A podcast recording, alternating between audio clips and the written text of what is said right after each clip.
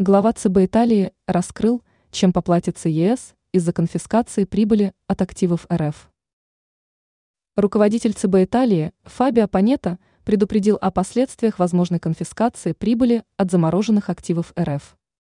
Он полагает, что этот шаг может не лучшим образом сказаться на валюте еврозоны. Его заявление по этому вопросу приводят журналисты издания Financial Times. Руководитель ЦБ обратил внимание на то, что международные отношения являются частью повторяющейся игры. Причем, по его мнению, использование валюты в качестве оружия может привести к определенным последствиям.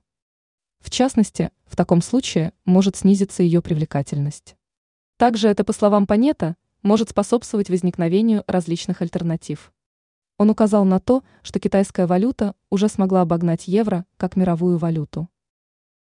Идея конфискации активов. Западные страны в рамках своего санкционного давления заморозили некоторые активы российской стороны. При этом на Западе озвучивались предложения относительно того, чтобы конфисковать замороженные средства и направить их Украине. Также в ЕС рассматривают вопрос касательно применения доходов от заблокированных активов.